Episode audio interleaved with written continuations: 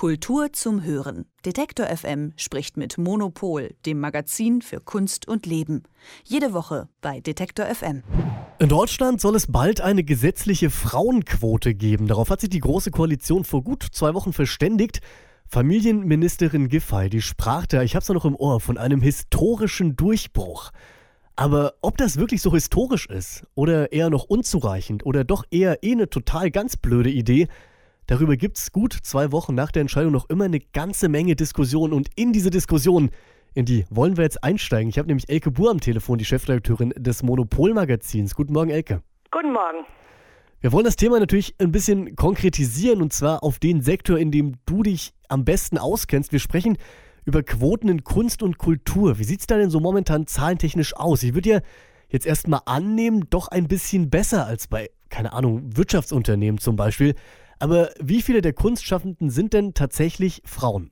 Naja, also das kommt jetzt wieder darauf an, was man betrachtet. Also zum Beispiel äh, bei Künstlerinnen und Künstlern, wenn die auf die Kunsthochschule gehen, äh, ist es zunächst mal so, dass es mehr Frauen gibt als Männer. Dann aber der erste Karriereschritt, der danach kommen muss, nämlich eine Galerievertretung zu bekommen, da werden die Frauen schon krass abgehängt. Also äh, nur 35 Prozent der KünstlerInnen, die von einer Galerie in Deutschland vertreten sind, sind weiblich. Also zack, äh, zwei Drittel Männer.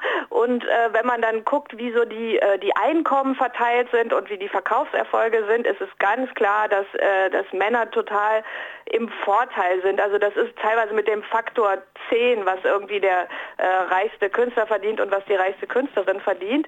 Das ist der eine Bereich. Der andere Bereich ist ja der institutionelle Bereich in äh, Museen. Also wer sind die, wer sind die Kuratoren, wer sind die Museumsdirektoren? Da sage ich jetzt mal, da benutze ich jetzt mal extra die männliche Form, weil ähm, es in Deutschland immer noch viel, viel mehr äh, Leitungen eines großen Hauses gibt, die männlich sind als weiblich, obwohl sich auf der Ebene schon einiges verändert. Also ich war in letzter Zeit auch schon mal auf Pressekonferenzen, wo das Panel komplett weiblich plötzlich war, da wundert man sich richtig, was ist denn hier passiert.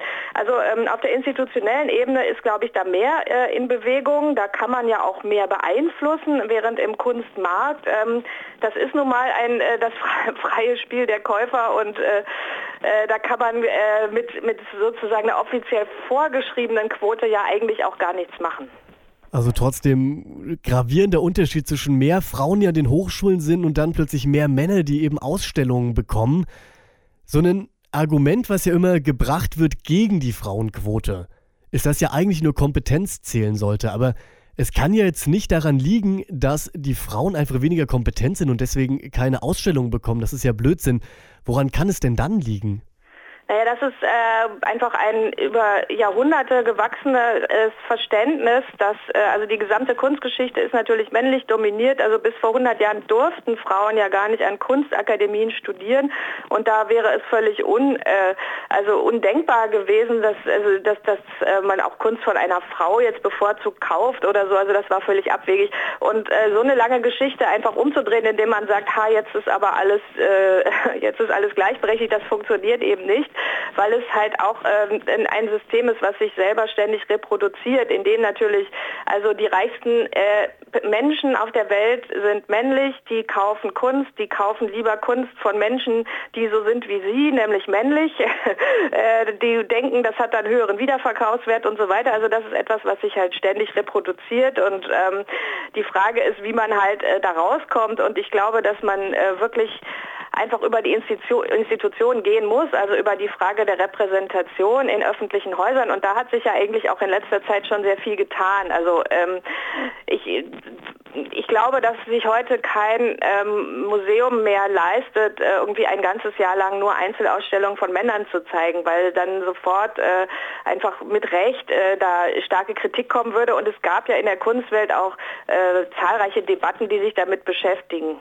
Elke, du bist hier bei uns schon seit einiger Zeit jede Woche zu hören. Wir sprechen ja jede Woche so über Kunst- und Kulturthemen.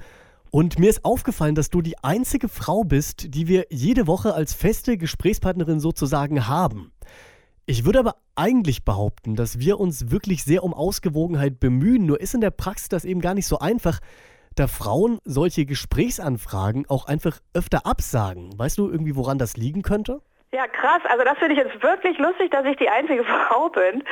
Ähm, naja, das liegt natürlich, weil im, im, Journalismus ist die Nummer natürlich genauso. Äh, aber, oder auch bei allen irgendwie, wer, wer sich immer öffentlich äußert, uns geht es ja genauso. Also wenn ich wiederum mein Magazin mache und ich will, äh, ich will Leute fragen, irgendwie hier, wollt ihr hier porträtiert werden oder wollt ihr hierzu was sagen, dazu was sagen. Die, ich frage immer drei Frauen, die sagen mir ab und dann sage ich, okay, jetzt mache ich es mir leicht, ich frage einen Mann. Der sagt dazu und am nächsten Tag können wir es durchziehen. Ähm, warum ist es so? Ähm, also erstmal ist es wirklich so und es, äh, also ich kann das bestätigen, dass das so ist und dass es wirklich nicht einfach ist. Man muss wirklich arbeiten, um die, um dagegen anzugehen und äh, einigermaßen ausgewogen äh, Frauen und Männer zu repräsentieren. Ich glaube, das ist so, weil eben äh, Frauen damit aufwachsen, dass ihre Stimme nicht so gehört wird wie die von Männern und das ist dann wie so eine self-fulfilling prophecy.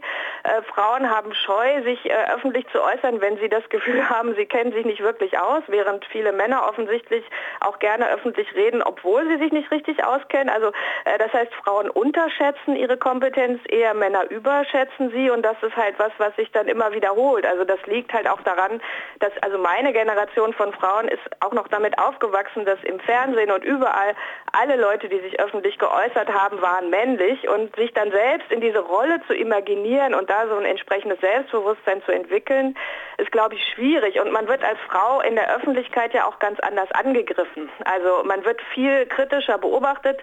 Die Leute interessieren sich am Ende auch noch dafür, was man eigentlich anhat und wie man aussieht und diesen, so ein ganzer Quatsch. Also es ist für Frauen riskanter, sich in der Öffentlichkeit zu exponieren. Ähm, es ist irgendwie, und deswegen haben sie auch eine höhere Scheu und das ist halt alles, was sich irgendwie, das verstärkt sich immer wieder selbst, weil dann wiederum die anderen Frauen das halt auch sehen, ah, da sind immer nur Männer, äh, wo finde ich mich denn da?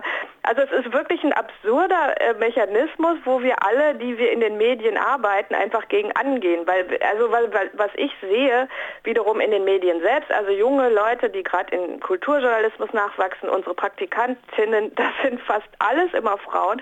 Man fragt sich, wo eigentlich noch die Männer sind. Und dass, ähm, dass, dass das so lange dauert, dass sich das dann auch in der Sichtbarkeit niederschlägt, ist eigentlich wirklich absurd.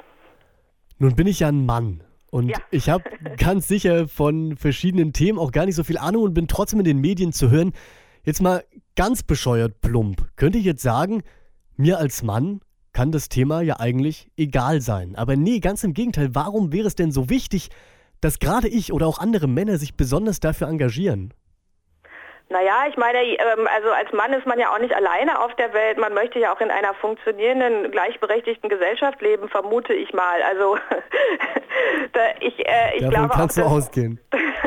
Also dass auch äh, in den sozialen Beziehungen oder äh, keine Ahnung, jeder hat mal eine Mutter gehabt, jeder hat vielleicht Schwestern und so weiter. Also nein, ich glaube, dass, es, äh, äh dass, dass das Prinzip der Gerechtigkeit äh, ja sowohl Männern als auch wie Frauen einleuchtet und dass es ja auch ganz viele Männer gibt, die sich auch dafür engagieren und äh, die auch versuchen, ihre eigenen Vorurteile irgendwie zurückzu, ähm, zurückzudrängen. Und es gibt, glaube ich, auch sogar Männer, denen ja selber, also das, äh, das ist ja auch äh, letztlich das Prinzip, also das patriarchale Prinzip und dieses Mansplaining und dieses sich dick machen ist ja auch was, was nicht nur Frauen wegdrängt, sondern immer auch den anwesenden vermeintlich schwächeren Mann. Also das heißt, dass dieses hierarchische Prinzip ja natürlich auch äh, Männern schadet. Also weil es gibt immer einen Mann, der noch über dem Mann ist. Und ähm, deswegen ist, glaube ich, dass äh, also dieses System zu ändern, ist, glaube ich, im Interesse von allen. Dann kommen wir jetzt nochmal ein bisschen zurück zu dem Punkt, den wir am Anfang hatten. Du hast ja gesagt, der Kunstmarkt ist natürlich frei, der reguliert sich selbst. Man kann jetzt auch nicht vorschreiben, wer was kaufen soll. Deswegen frage ich dich zum Abschluss mal, auch nach einem persönlichen Vorschlag von dir, was würdest du denn dann sagen? Wie ließe sich denn dann eine Quotenregelung in der Kunst umsetzen? Ja, also man muss einfach über die öffentlich geförderten Häuser gehen und sagen, okay, wer leitet die eigentlich, äh, wer ist hier für, für Entscheidungen verantwortlich? Und muss da halt gucken, dass man äh, Quotenregelungen durchsetzt und Häusern, die öffentlich gefördert werden, äh, da kann man auch sagen, was macht ihr eigentlich für ein Programm? Äh, wir geben euch hier Geld, könnt ihr bitte ähm, in, eurer, äh, in, in, eurem Programm hier die Gesellschaft äh, adäquat abbilden? Und das wird ja aber auch schon gemacht. Und zwar ja auch nicht nur Bezug auf Männer, Frauen, sondern natürlich auf die den Bezug von der Repräsentation von allen möglichen, auch migrantischen Gruppen. Ähm, also einfach, äh, ich, ich glaube, dass, dass, das, die, dass die Debatte da schon ziemlich weit ist. Es gibt halt nur noch keine gesetzlichen Vorgaben und man muss halt auch äh, sehen, ob das äh, einfach für, ich glaube, man muss da über den Hebel auch der Stellenbesetzung einfach gehen.